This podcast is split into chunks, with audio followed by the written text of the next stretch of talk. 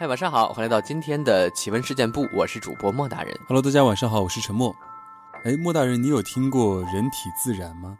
说实话，我小时候还真的听过这种新闻啊，嗯，或者是那种什么世界未解之谜啊什么的那种书里看到过，就是在国外啊，有一个人这个突然在房间里开始自燃，然后烧没了。嗯，是的。呃，其实我听到这个词语也是小的时候，大概是在港片当中吧，就是哪一部啊片子忘了，然后在那个叫什么一部搞笑喜剧片吧，好像是对，然后在一个游艇上面说，哎，你不会是要人体爆炸吧？对，然后就小的时候不能理解炸了不能理解什么叫做人体爆炸。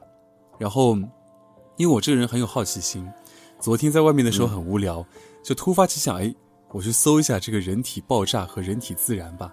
然后搜了以后，还真有啊，对，发现其实在国外已经有几百宗这样的案例了。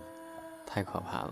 我记得我小时候看那个书上说，有可能是人身体里边的那种磷的那个微量元素的含量突然特别高了，啊然后遇到空气就就自燃了。啊，然后是是有这种解释，但是我觉得挺可怕的，嗯就感觉小时候一度很害怕，害怕自己着了。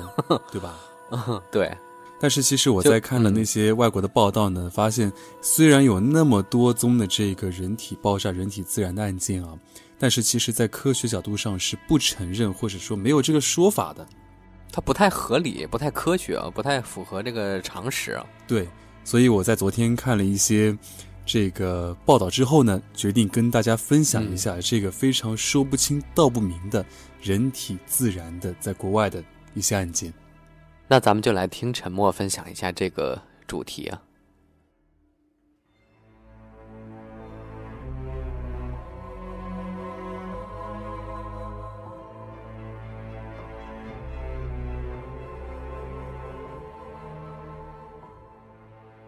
人体自燃，是一个人的身体未与外界火种接触而自动着火燃烧。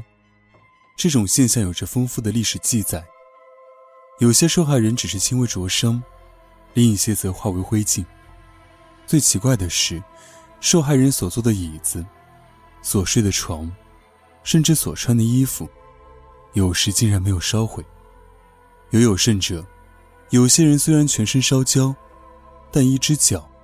一条腿，或一些指头，依然完好无损。人体自燃的事例早见于17世纪的医学报告，到了20世纪，有关文献更有详尽的记载，期间发生的事例多达200余宗。初始一般认为，这种厄运大多降临那些酗酒、肥胖和独居的妇女身上，她们几乎全在冬天晚上自燃，尸体在燃烧的火炉旁边。不用说，出事时并无证人在场。据当时的见解，这是上帝的惩罚。现代科学界和医学界都否定人体自燃的说法，虽然有人曾经提出一些理论，但目前还没有合理的生理学论据足以说明人体如何自燃甚至化为灰烬。因为要把人体的组织和骨骼全部烧毁，只有在温度超过华氏三千度的高压火葬场才有可能。至于烧焦了的尸体，尚有未损坏的衣物或皮肉完整的残肢，那就更神秘莫测了。最早期有充分证据的人体自然事件之一，是巴托林于1673年所记录的，巴黎一个贫苦妇人神秘地被火烧死。那妇人是饮烈酒，酒瘾之深，达到三年不吃任何食物的程度。有一天晚上，她上床睡觉后。夜里即自燃而死。次日早上，只有他的头产和手指头遗留下来，身体其余部分均烧成灰烬。报道此事的人是法国人雷尔，他终于八百年发表第一篇关于人体自然的论文。关于人体离奇自然的一项异常生动详细的报道，是由一位名叫李加特的人提供的。李加特是法国莱姆斯区一名实习医生。事发时，住在当地一家小旅馆里。旅馆东主米勒有一个酗过不休的太太，每天都喝得酩酊大醉。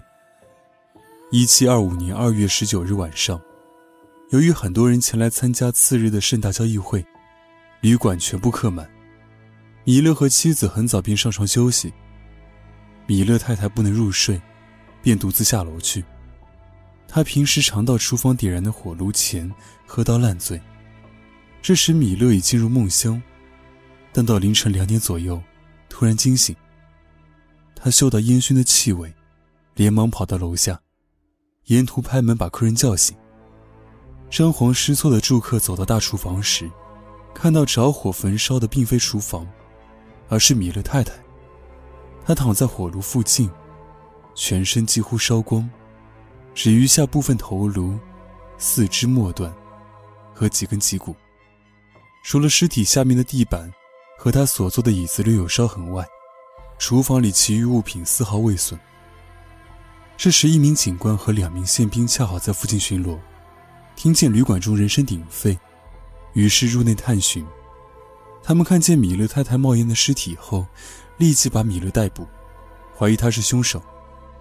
镇上的人早已知道米勒太太不但是个酒鬼，而且是个泼妇，因此怀疑备受困城的米勒蓄意把妻子杀死，以便和旅馆一名女仆人双宿双飞。控方指米勒的妻子喝醉后，把酒瓶里余下的烈酒倒在他身上。然后放火烧他，事后设法布局，让人相信这是一宗意外。话说那位青年医生李加特，在此事发生时也跑到楼下，亲眼看到米勒太太烧焦的尸体。他在审讯过程中为米勒作证，说受害人的身体全部烧光，却留下头颅和四肢末端，而附近物件也丝毫没有波及，这显然并非人为因素造成。法庭上的辩论非常激烈，控方坚持米勒是杀人凶手，米勒被裁定罪名成立，判处死刑。然而李加特仍不断陈词，指出这件事绝不可能是普通的纵火杀人案，而是上帝的惩罚。结果，法庭撤销判决，宣布米勒无罪释放。然而，可怜的米勒也就此断送了一生。他经过那次打击后。精神极度颓废，从此在医院中度过余生。意大利教士贝多利祈祷时，身体突然着火焚烧。他是遭遇身体自燃后尚能生存数天的少数受害人之一。报道这件事的，是曾经替他治疗的巴塔利亚医生。鉴于1776年十月佛罗伦萨一份雪报。事发期间，贝多利正在全国各地旅行。有天晚上抵达妹夫家里，由妹夫带领到暂时歇宿的房间。由于他穿的衬衫是用马毛做的，把肩膀刮得很不舒服。他一进房就要了一条手油，把肚子和毛毛隔开。接着，他独自留在房中祈祷。过了几分钟，房中传出教室痛苦呼叫声，全屋人立刻冲进他的房间。他们看见贝多利躺在地上。全身给一团小火焰包围，但上前查看时，火焰便逐渐消退，最后熄灭了。次日早上，贝多利接受巴塔利亚医生检查，他发现伤者右臂的皮肤几乎完全脱离肌肉，掉在骨头上。从肩膀直至大腿，皮肤也受到同样损伤。烧得最严重的部分是右手，已开始腐烂。巴塔利亚医生虽然立即进行治疗，但伤者的情况不断恶化。老实说，口渴想喝水，而且全身抽搐的令人吃惊。据说，他坐过的那张椅子布满腐烂和使人恶心的物质。巴多利一直发热，陷于沾恩状态，又不断呕吐。第四天，在昏迷中死亡。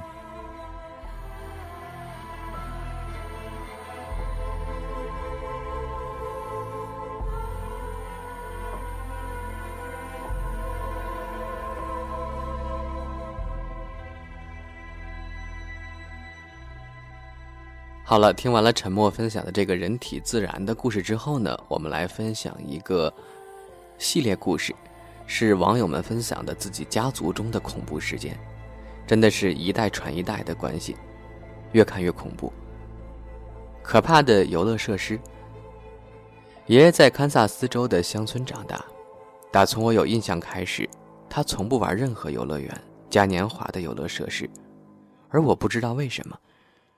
直到长大后，我妈才告诉我，爷爷小的时候去城里的游乐园玩时，亲眼看到一位小女孩在机器运转时因铁链断掉，整个人被甩到几百英尺远的树上，撞断了头，而爷爷全程目睹了这个过程。从那之后，他就再也不玩游乐设施了。死亡诅咒日。自从妈妈于二零零七年十月二十五日去世后，这一天就开始变成了全家族的诅咒日。二零零八年十一月二十五日，爷爷心脏病发作；二零零九年十一月二十五日，爸爸得了动脉瘤；二零一零年十一月二十五日，奶奶发现有肾结石。这样的例子太多了。几乎每一年的这一天，家里都会出点事情。真实的噩梦。我们家族中流传着一个真实故事，关于我的曾曾曾祖母是怎么被活埋的。曾曾曾祖母去世多年后，我的家人意外发现她的墓地被动过。打开墓地一看呢，发现里面有被什么东西抓过的痕迹。于是开始传说，曾曾曾祖母下葬时，其实还活着，是假死，是被活埋致死的。小时候第一次听到这个故事，觉得非常的可怕。神秘的预测。曾祖父去世时，曾祖母在他的墓碑上也刻上了自己的名字，并在他的去世年份处，写了“一九五几年”。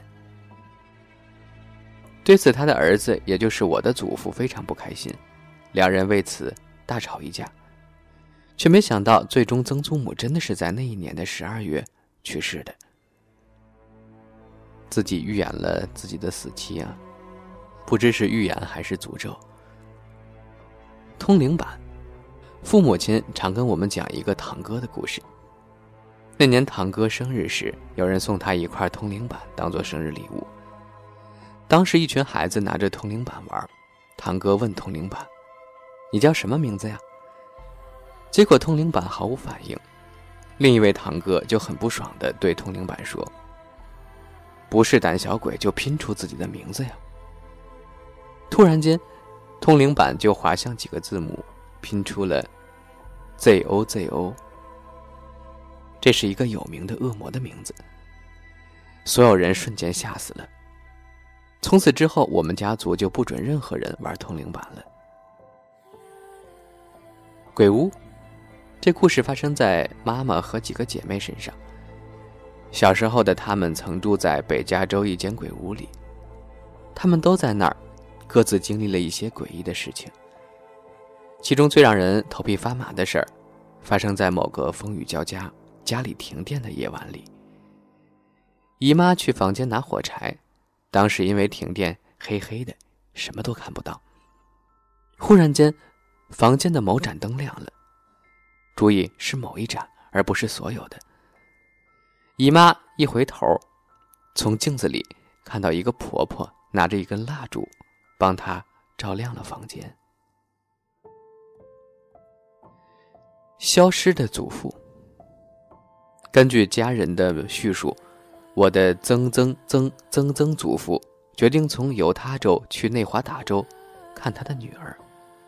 诡异的是，只有他的马和马车抵达了目的地，但祖父却并没有在车上。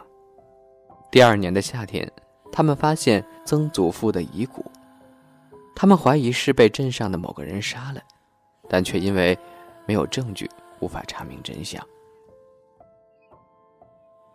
意外死亡。